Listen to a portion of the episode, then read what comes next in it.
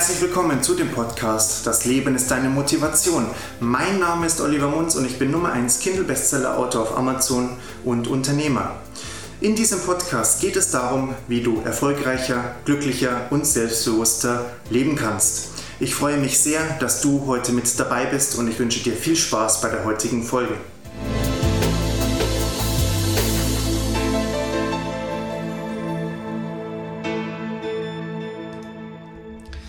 Ich möchte mich erstmal wirklich sehr dafür bedanken, dass du heute mit dabei bist. Das bedeutet mir sehr, sehr viel.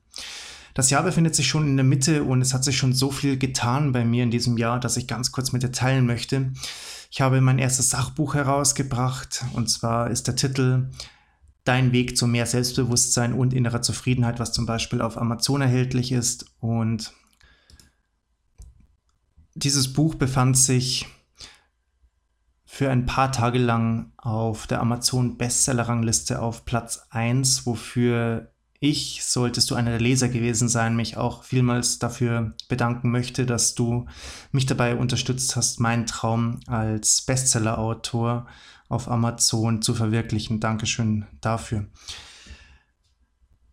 In dieser Folge geht es darum, wie man seine finanzielle Freiheit erreichen kann.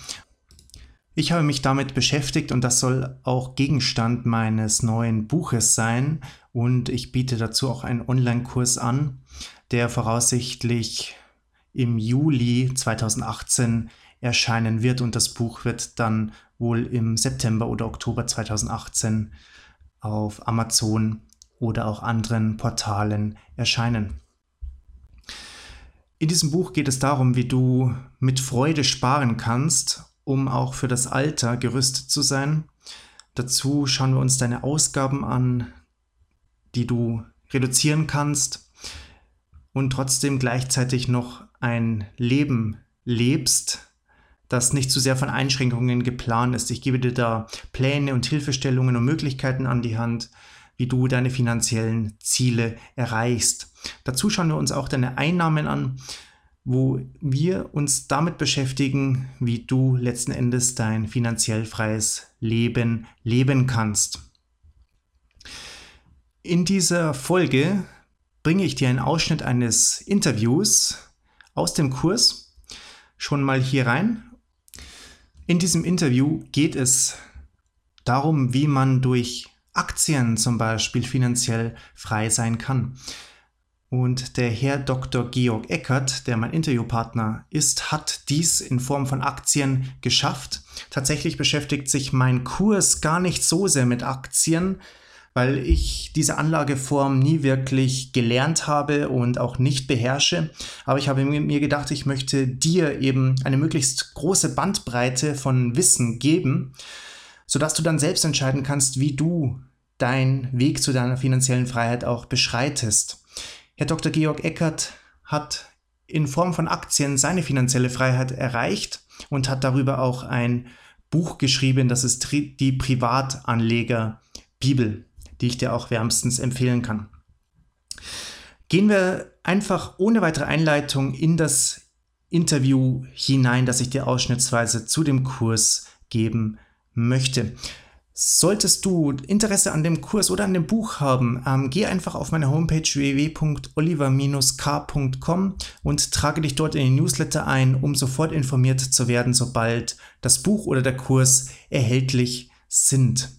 Ganz viel Spaß in dem Interview und ich hoffe, dass du ganz viel mit herausnehmen können wirst. Georg, ähm, vielen Dank, dass du dir Zeit für uns nimmst, für mich und unsere Zuschauer.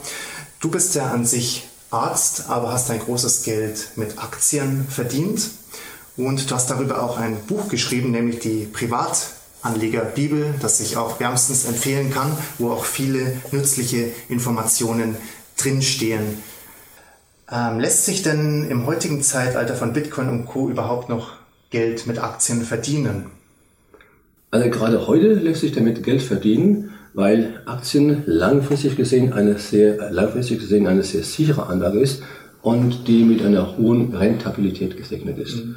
Also zu Bitcoin hat ja der berühmte Investor Warren Buffett schon gesagt, das ist Ratengift hoch zwei, das hat er wörtlich so gesagt. Mhm. Und er steht sehr kritisch dem Bitcoin und anderen Kryptowährungen gegenüber. Man Aktien kann man sagen, das ist, äh, das sind probate Anlagevehikel, die sind seit 200 Jahren sind die sehr, sehr sicher und mhm. sehr rentabel.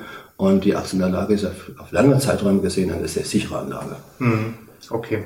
Was beschreibst du denn in deinem Buch vor allem, wie man so an Aktien herangeht und wie man diese ähm, es gibt durchaus verschiedene Strategien, wie man sich am Aktienmarkt äh, betätigen soll. Mhm. Und es gibt sehr viele Gurus, die immer Patentrezepte beieinander haben.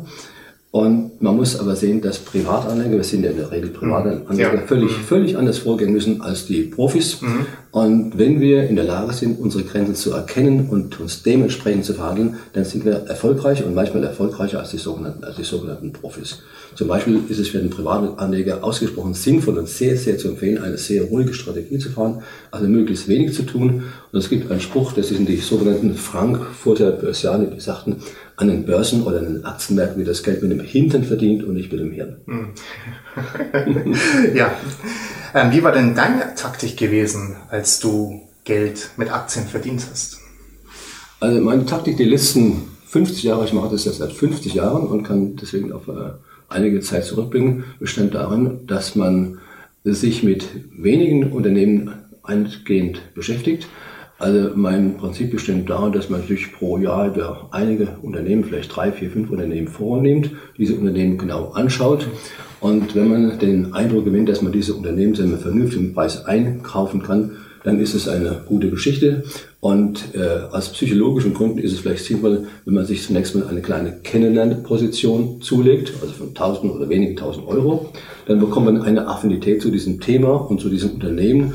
Und dann kann man dann sehen, ob man mit dieser Einschätzung richtig gelegen hat und kann dann anschließend diesen, dieses ähm, Engagement noch ausbauen und vertiefen. Mhm, okay. Und woher weiß man dann, in welche Unternehmen man hineingehen sollte? Vor allem am Anfang ist es ja, glaube ich, eine kleine Hürde für einen Anleger, der sich zum ersten Mal so mit Aktien befasst. In welches Unternehmen oder in welche Sparte soll ich überhaupt investieren? Ja, das, das ist eine gute Frage. Das Anlageuniversum ist ja tatsächlich riesen, riesengroß.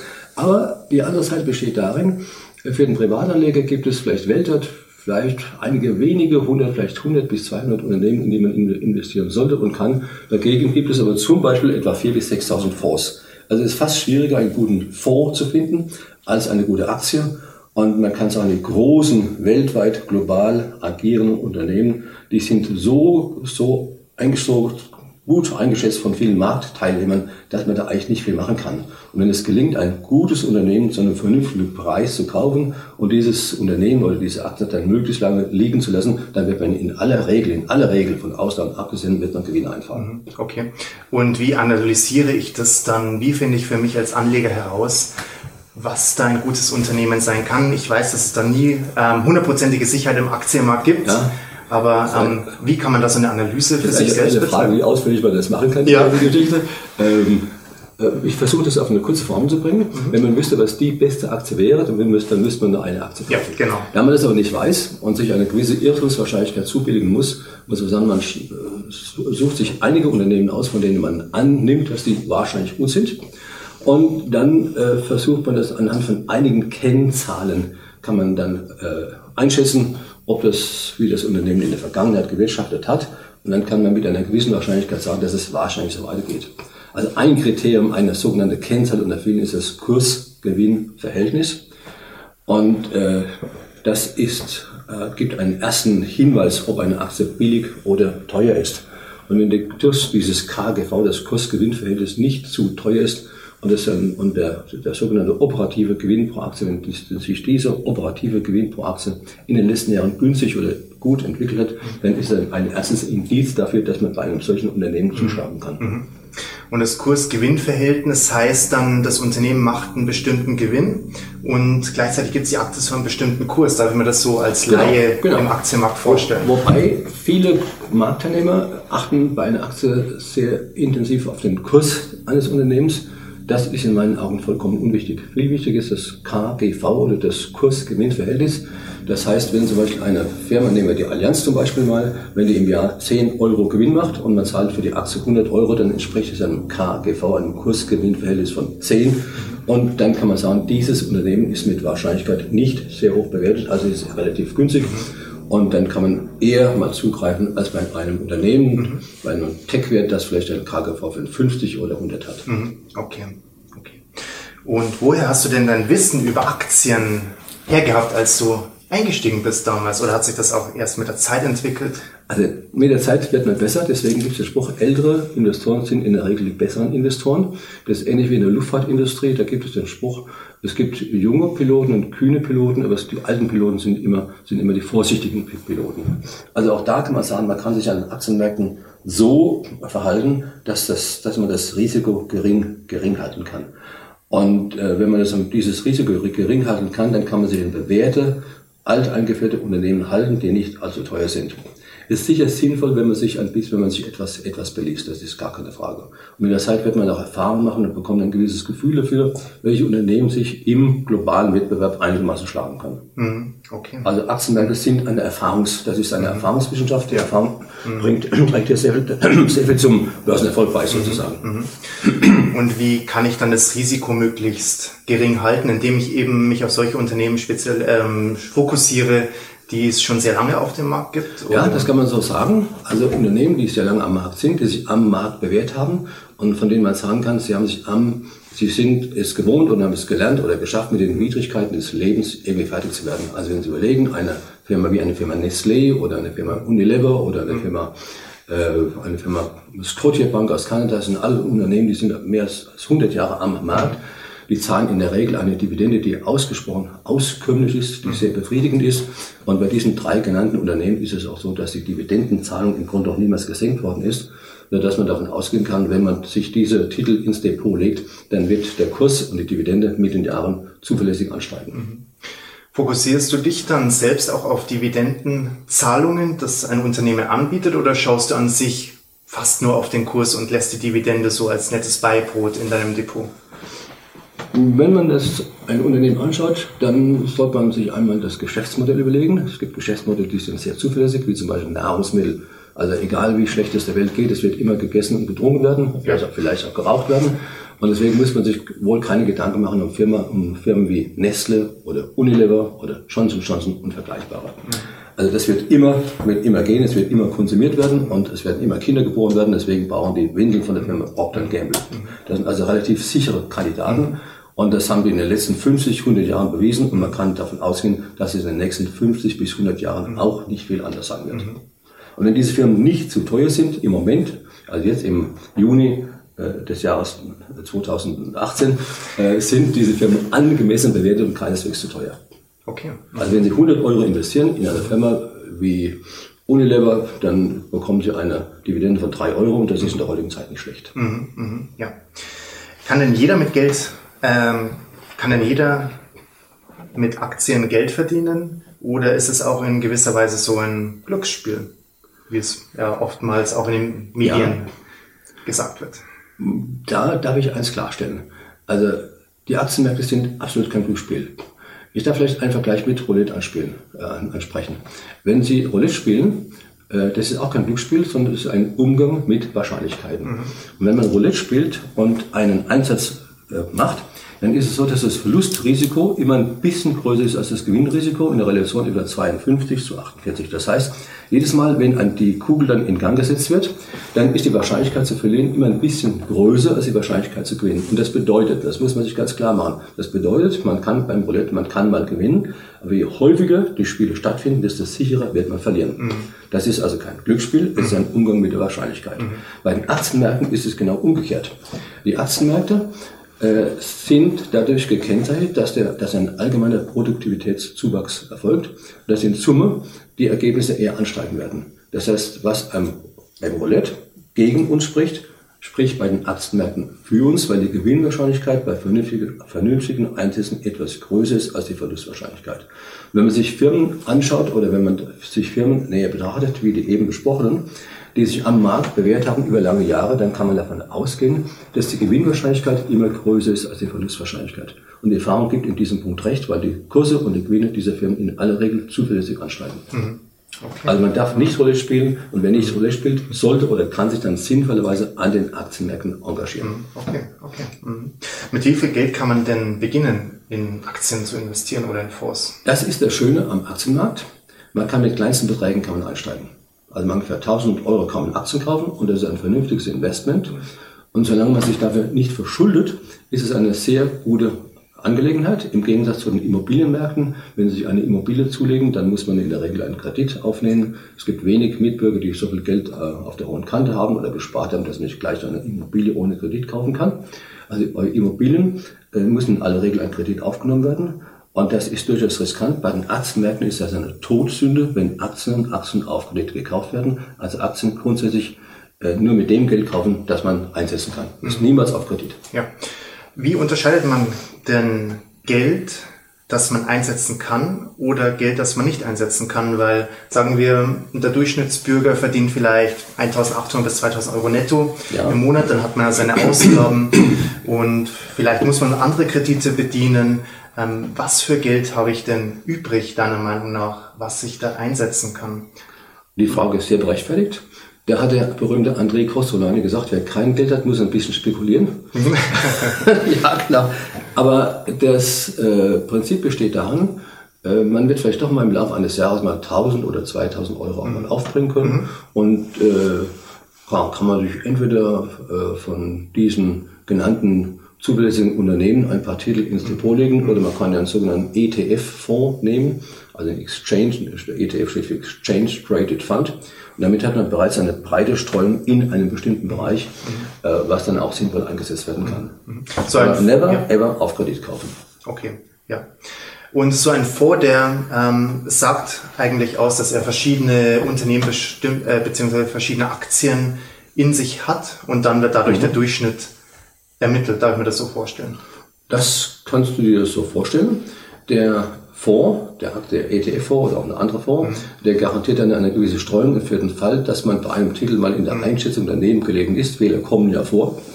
Äh, dann kann ein solcher Fonds durch die Vielzahl der Titel, die darin enthalten sind, kann der Fonds solche Fehler dann ein bisschen mhm. ausgleichen. Mhm. Das kann der Privatanleger auch machen, wenn er etwa 10 oder 20 verschiedene Titel im Depot hat.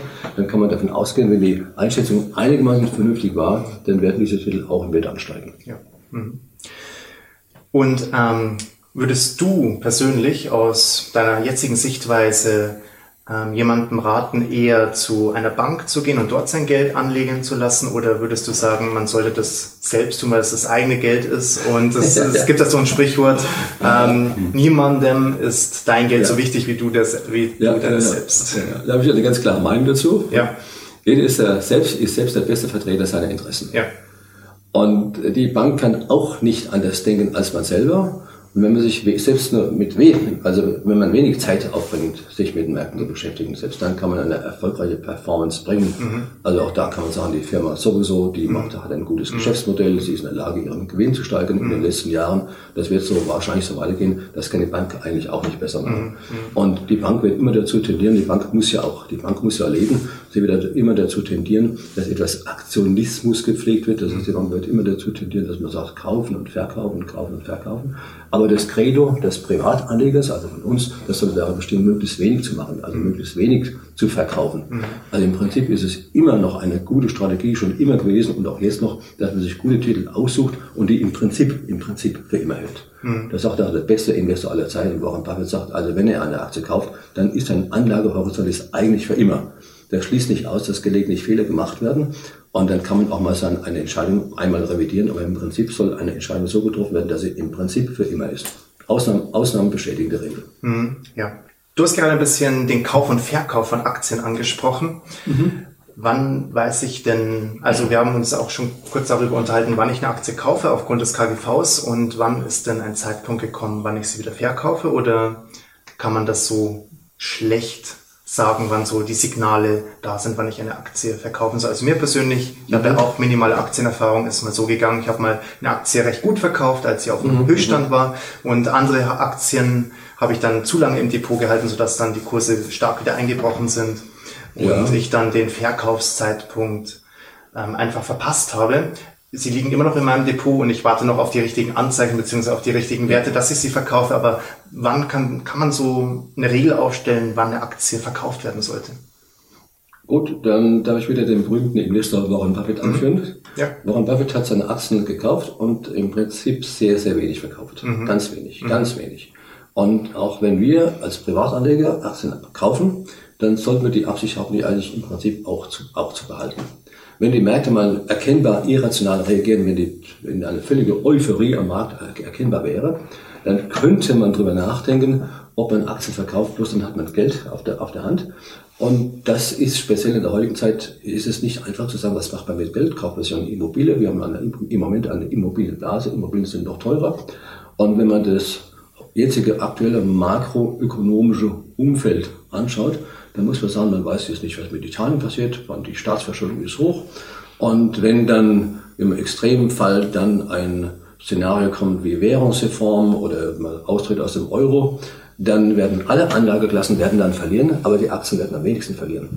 Und deswegen muss man im momentanen Umfeld, muss man sagen, Aktien sind nicht billig, aber sie sind auch nicht sehr teuer. Und vor dem Hintergrund einer globalen oder eventuell global auftretenden Finanzkrise wird man von der Tendenz nach Möglichkeit nichts, nichts verkaufen momentan. Mhm. Man wird von der Tendenz wird man eher zukaufen, mhm.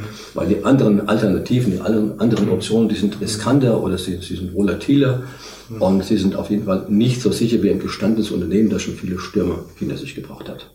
Wie würdest du jemandem raten, der jetzt 10.000 Euro zur Verfügung hat, um in Aktien zu investieren oder in mhm. Fonds äh, oder in andere Möglichkeiten auf dem Aktienmarkt? Was würdest du mit 10.000 Euro jetzt tun? Ja, das ist eine gute Frage. Also ich habe meine ersten Aktien gekauft im Alter von 17 Jahren. Damals gab es noch keine ETF-Fonds. Ich habe damals eine Nestle-Aktie gekauft. Das war meine erste Aktie und die BASF-Aktie war meine zweite Aktie. Ich habe, soweit ich weiß, keine einzige von diesen Aktien verkauft. Und es hat sich, beide Aktien haben sich sehr angenehm, angenehm entwickelt. Heute gibt es die sogenannten ETF-Fonds und damit ist von vornherein eine gewisse Streuung da. Und wenn du jetzt von 10.000 Euro sprichst, dann könnte man sagen, man kauft einen ETF-Fonds vielleicht auf den DAX, dann auf den MDAX und auf den S&P. Damit hat man drei Bereiche abgedeckt und das ist sinnvoll. Und äh, die amerikanische Wirtschaft wächst ja wohl bis aussieht weiter, trotz des aktuellen Präsidenten wird es wahrscheinlich weitergehen. Amerika hat schon viel ausgehalten, wird auch diesen Präsidenten noch aushalten. Und die großen Unternehmen sind sehr leistungsfähig und äh, sie arbeiten sehr profitabel und sehr effizient. Und damit ist man durch einen ETF auf den S&P ist man schon mal ganz gut, ganz gut bedient. Und äh, dann macht man sich sicher noch einen ETF auf den DAX und mhm. einen weiteren auf den MDAX, weil der MDAX normalerweise etwas, mhm. etwas mehr Rendite bringt als der DAX. Mhm. Aber die DAX-Unternehmen sind die großen, schweren Unternehmen, das sind Tanker und die wirft, die wirft so schnell nichts aus der Bahn. Also bei 10.000 Euro, rund 3.000 Euro in drei verschiedene ETFs, mhm. dann ist es sicher ein gutes Investment. Mhm. Wenn man sagt, ich mag aber keine Forbes, ich will das selbst machen, dann würde ich sagen, drei, drei vernünftige Aktien. Dann können wir sagen, eine gute Aktie aus dem DAX, DAX zum Beispiel, das wäre die Allianz-Aktie, das ist eine gute Aktie, die Wirtschaft hat eine Dividende von mehr als 4%. Dann eine gute Aktie aus Amerika vielleicht noch. Äh, das ist zum Beispiel eine, Firma wie, wie Johnson Johnson oder eine 3M und noch eine gute Aktie aus dem, aus dem MDAX. Was fällt mir spontan da vielleicht Vielmann und dann ist man auch mit drei Aktien gut aufgestellt und kann dann entweder noch weitere Aktien dazu tun oder kann die Bestände ein bisschen ausbauen. Mhm. mhm. Du sprichst gerade ein sehr spannendes Thema an, nämlich die Streuung, um das Risiko gering zu halten. Gleichzeitig ist es dann auch so, je mehr man streut, desto weniger Gewinnmöglichkeiten sind da. Ähm, was denkst du denn, ist denn ein guter Durchschnitt den man im Jahr an Aktien verdienen kann in Form von Prozent? Also wenn man keine ganz groben Fehler macht, dann wird man die Marktrendite erzielen und die Marktrendite ist gut. Die Marktrendite liegt bei etwa 3%, 5% Kursgewinn pro Jahr plus 3% Dividende, sind also irgendwo zwischen 5 und 10%.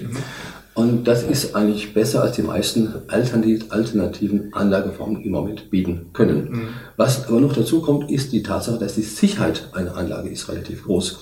Bei Immobilien haben wir gesehen, Immobilien sind schlecht handelbar. Wir haben momentan eine Immobilienblase. Wir müssen damit rechnen, auf jeden Fall dann, wenn die Zinsen in die Höhe gehen, dass die Immobilienpreise kräftig runtergehen werden. Mhm. Das wissen die jüngeren Kollegen vielleicht nicht so sehr, aber ich habe in meinem Leben schon einige Immobilienzyklen erlebt und äh, würde nur sehr ungern mehr eine weitere Immobilie einkaufen. Mhm. Und deswegen mit Aktienanlagen ist man, kann man sehr dosiert das machen, was man gut findet. Mhm. Kann man denn dann in Form von Aktien die sogenannte finanzielle Freiheit erreichen? Äh, ja, und zwar äh, damit am allerbesten, weil Aktien immer rent, äh, ja, wenn ein gewisser Anlagezeitraum eingehalten wird, also 10, 15 Jahren, dann sind sie eigentlich immer rentabel, haben immer eine gute Rendite. Es gibt keine vernünftige Anlage, die nach 10, 15, 20 Jahren im Minus gelandet wäre. Das gibt es einfach nicht. Und äh, eine gute Aktienanlage ist dadurch gekennzeichnet, dass die Erträge und die Gewinne also einigermaßen zuverlässig zunehmen und man wird die finanzielle Freiheit also mit einer Aktienanlage weitaus eher erreichen als zum Beispiel mit einer Immobilie, die Arbeit und Ärger und Kosten verursacht. Mhm. Mhm. Hältst du es für, für realistisch, du hast 10 bis 15 Jahre gesagt, dann aufgrund von Aktien seine finanzielle Freiheit zu erreichen? Oder wäre das dann auch so ein kleiner Glücksgriff gewesen oder einfach je nachdem, wie sich der Markt auch entwickelt. Ähm, naja, das ist eine Frage des Anfangskapitales. Also mhm. wenn man ein Jahr ja. 1000 Euro einsteckt, einstellt, einstellt ja. oder investiert, dann wird es nach 10, 15 Jahren noch nicht der Fall sein. Mhm. Aber äh, auch hier wieder Warren Buffett hat gesagt, das achte Weltwunder, das ist der Zinseszins. Mhm. Wenn man überlegt, man kauft Aktien, die Aktien werfen Erträge ab, diese Erträge werden wieder reinvestiert. Mhm. Dann ist erstaunlich, was nach 10, 20, 30 Jahren, da kommen also ganz enorme Erträge raus und von diesen Erträgen kann man da tatsächlich gut leben. Mhm. Okay. Was ist denn für dich finanzielle Freiheit?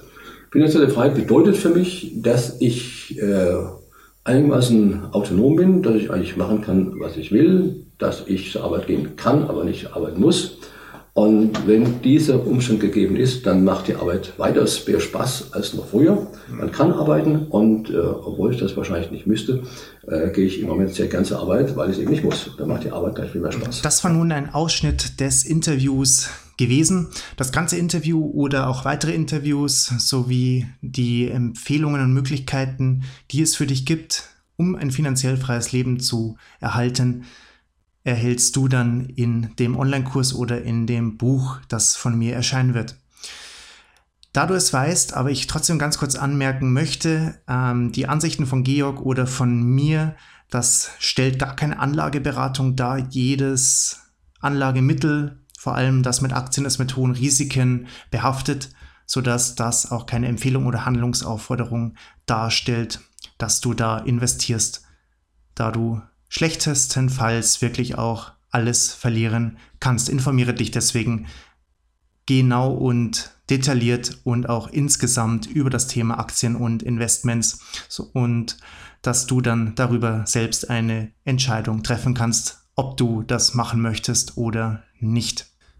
Jeder ist und auch du bist für dein Geld selbst verantwortlich und so sollte es auch sein.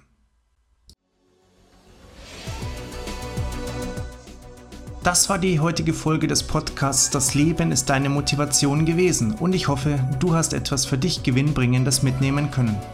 Wenn dir die Folge gefallen hat, bitte ich dich, mir eine 5-Sterne-Bewertung bei iTunes zu geben. Dies bedeutet mir mehr, als du dir vorstellen kannst, weil du mich dabei unterstützt, mehr Menschen zu erreichen und dir auch weiterhin kostenlosen Content zur Verfügung zu stellen. Schau auch gerne einmal auf meiner Homepage www.oliver-k.com vorbei. Ich wünsche dir einen wunderbaren und erfolgreichen Tag. Wir hören uns beim nächsten Mal wieder. Ich freue mich schon darauf. Mach es bis dahin gut. Ciao.